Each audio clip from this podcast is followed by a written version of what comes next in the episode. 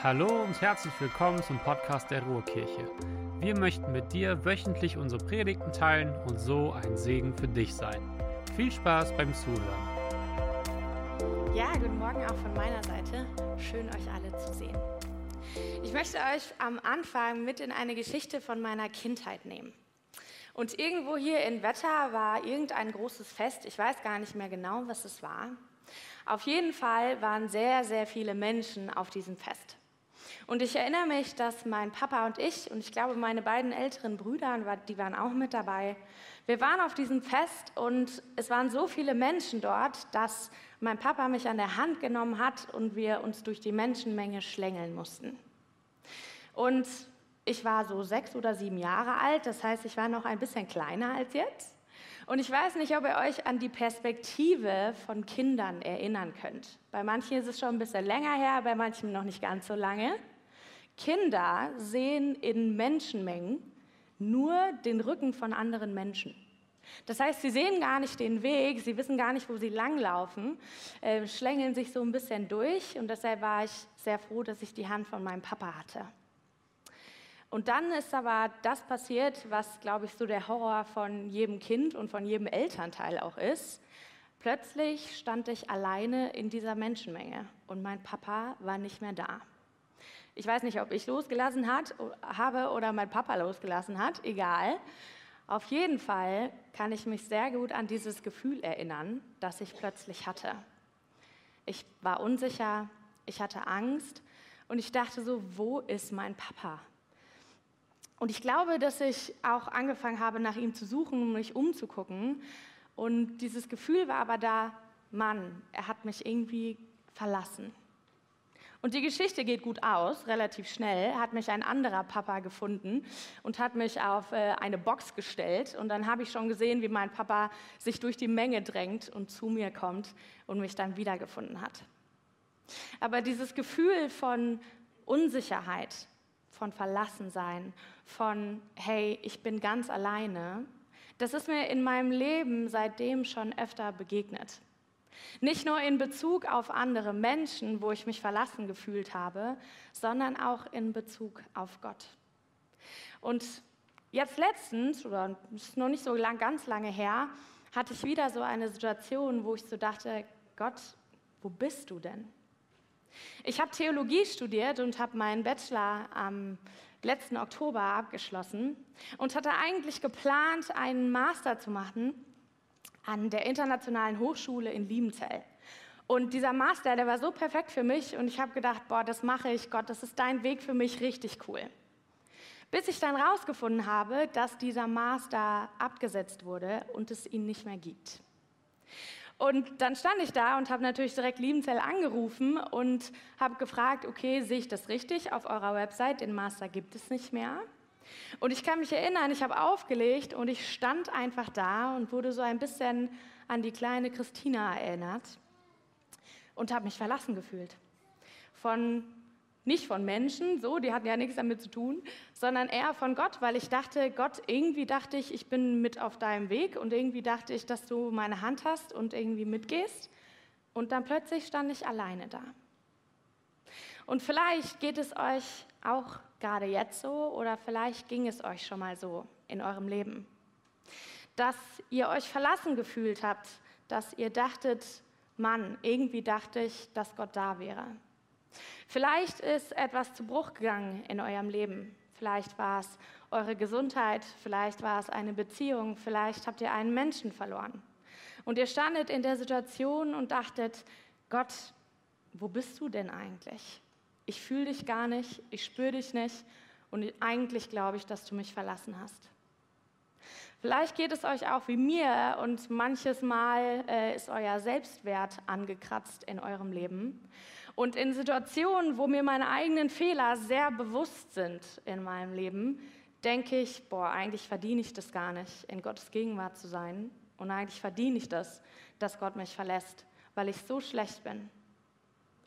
Oder ihr sitzt hier und sagt, Christina, wenn du in mein Leben gucken würdest, wenn du wissen würdest, was ich alles schon durchgemacht habe, welche Erfahrungen ich schon machen musste, dann würdest du mir glauben, dass Gott in meinem Leben nicht sein kann, weil ich sehe ihn nicht und ich habe ihn noch nie gesehen. Und das Coole an Gemeinde ist, dass wir in diesen Situationen nicht alleine sind.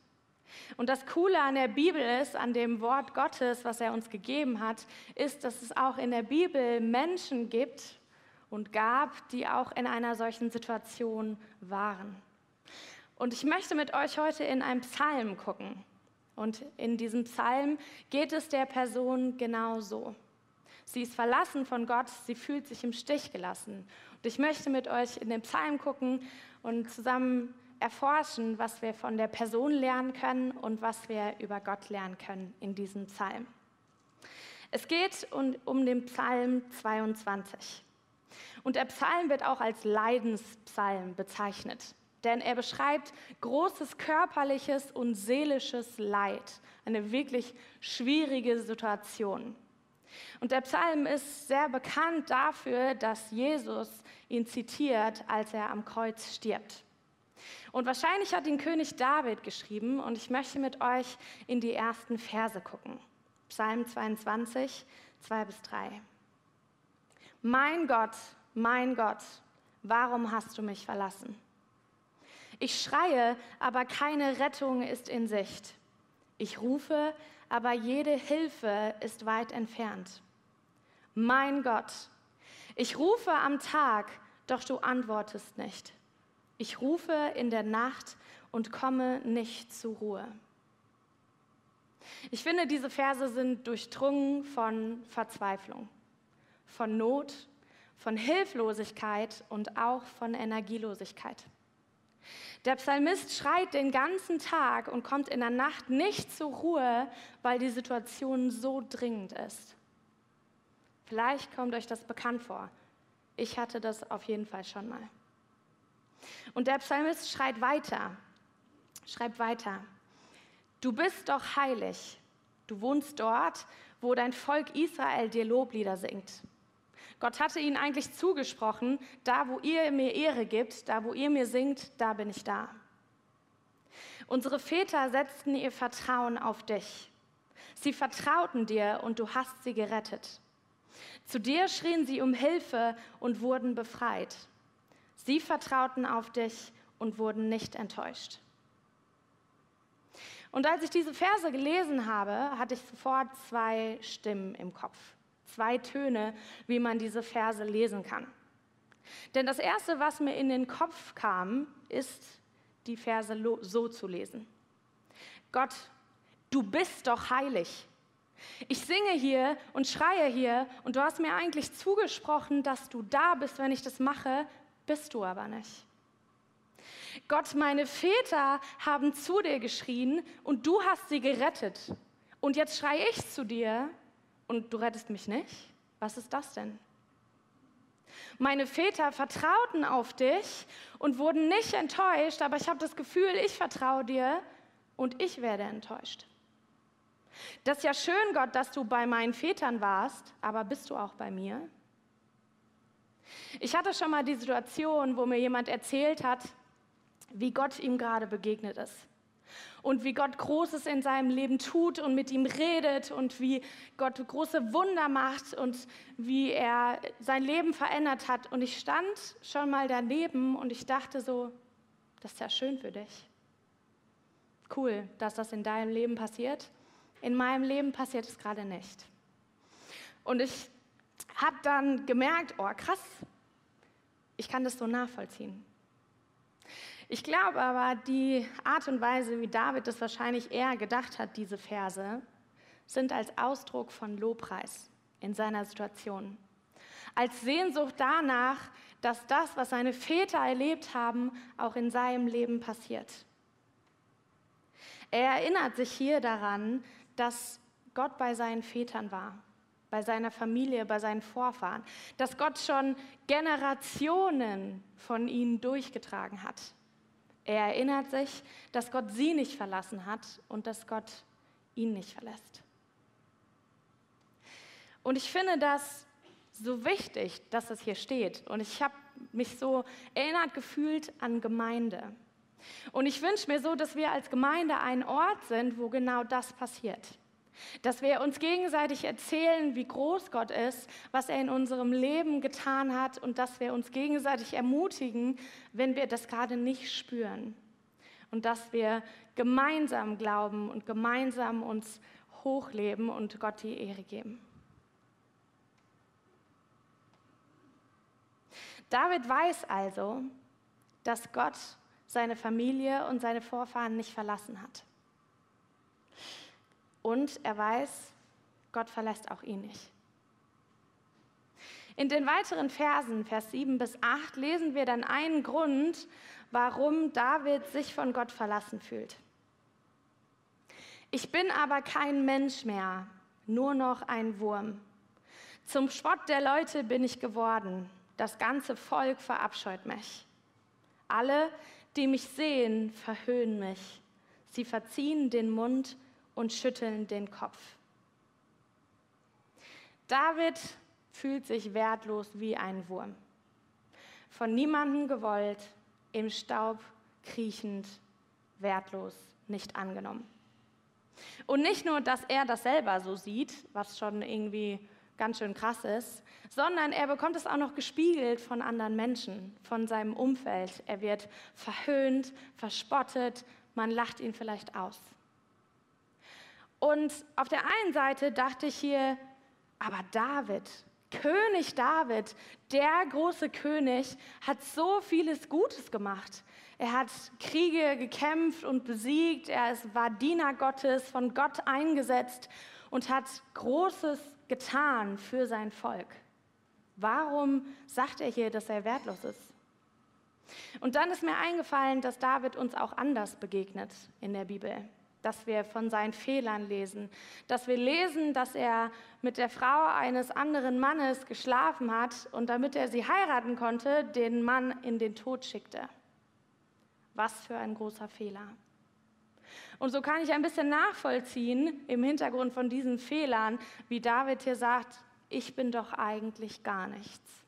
Und eigentlich verdiene ich es nicht, Gott, dass du dich um mich kümmerst. Und David ist auch nicht der Einzige in der Bibel, dem seine Fehler sehr bewusst waren. Wir lesen auch von Paulus, von demjenigen, der Gemeinde gebaut hat, überall in der damaligen Welt, der große Briefe geschrieben hat, die heute Teil unserer Bibel sind. Er schreibt in 1. Korinther 15 das. Ja, ich bin der unwürdigste von allen Aposteln. Eigentlich verdiene ich es nicht, ein Apostel zu sein, denn ich habe die Gemeinde Gottes verfolgt.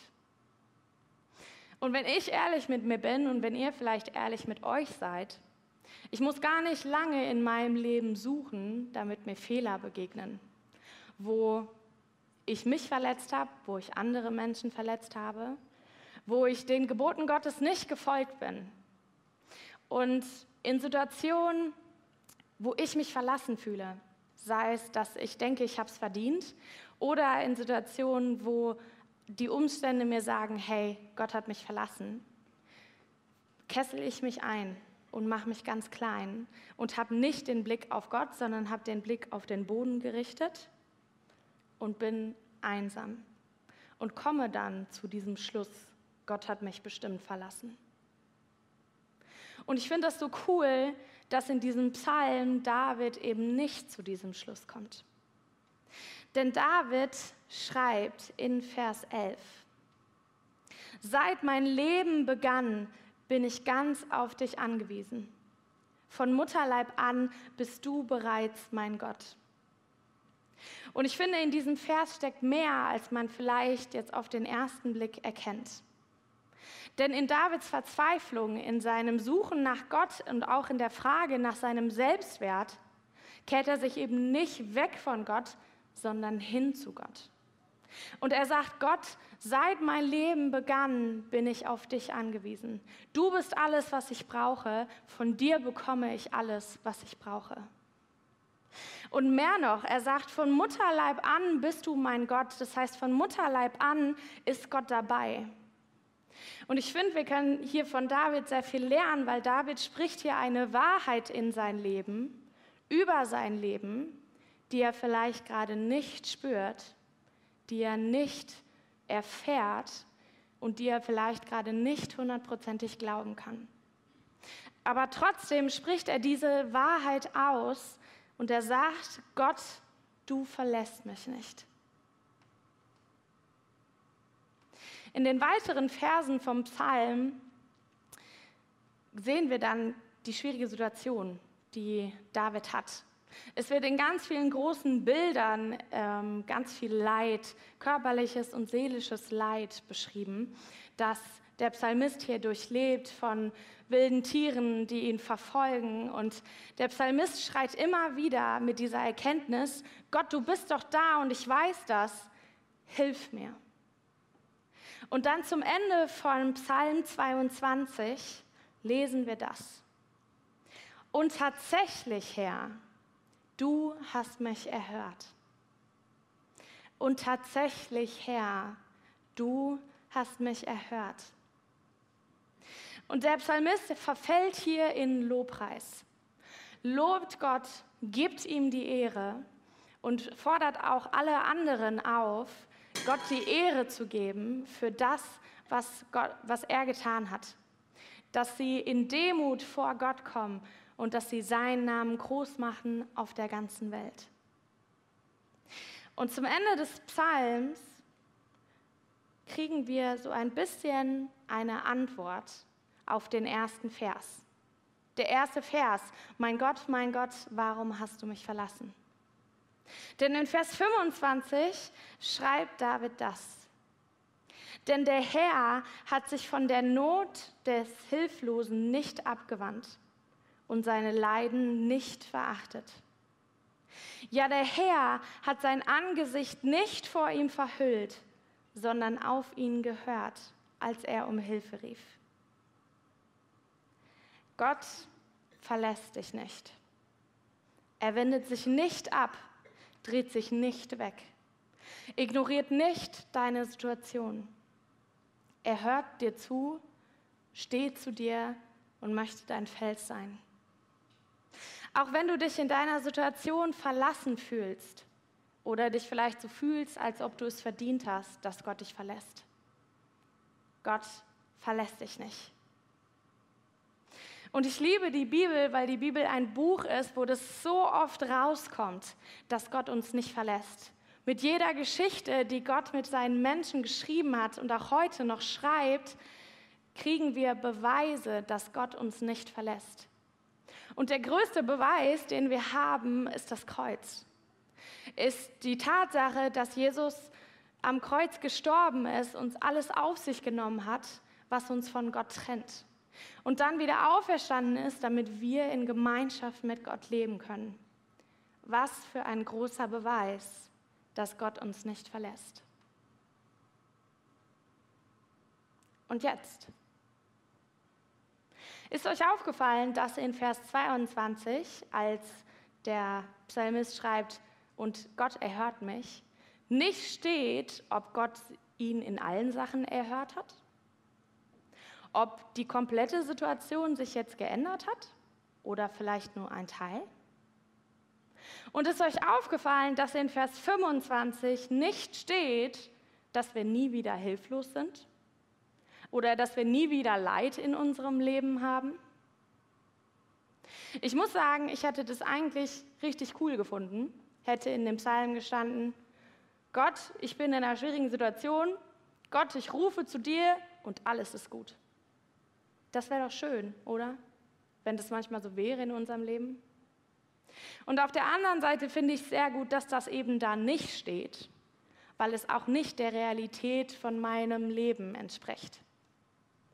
Ich bin schon ganz lange mit Gott unterwegs und ich kann sagen, mein Leben ist trotzdem voll von Problemen, von Schwierigkeiten, von Ängsten, von Sorgen, von Nöten. Was uns dieser Psalm hier aber beibringt, woran David uns erinnert, ist, dass gerade in diesen Situationen Gott da ist und uns nicht verlässt. Und besonders in schwierigen Situationen können wir darauf vertrauen, dass jemand an unserer Seite ist, auf den wir bauen können. Jemand an unserer Seite ist, der uns zuhört und dass wenn wir uns von allen Menschen in unserem Leben verlassen fühlen, Gott derjenige ist, der uns zuhört, der uns geborgen hält, der uns Liebe zeigt. Und das verändert in meinem Leben meine Situation, meine schwierigen Situationen, weil ich Frieden bekomme, auch wenn sich meine Situation vielleicht nicht sofort ändert. Und ich finde, wir können uns an so vielen Sachen ein Beispiel nehmen, dass wir uns zu Gott wenden, an Gott wenden, wenn wir in schwierigen Situationen sind, dass wir ihn lobpreisen, auch wenn die Situation vielleicht noch nicht fertig ist oder noch nicht durchstanden ist, aber dass wir auf jeden Fall wissen, Gott verlässt dich nicht. Amen. Wir hoffen, dass du eine gute Zeit hattest. Wenn du uns näher kennenlernen möchtest oder mehr erfahren möchtest, besuche gerne www.ruhrkirche.com. Sei gesegnet.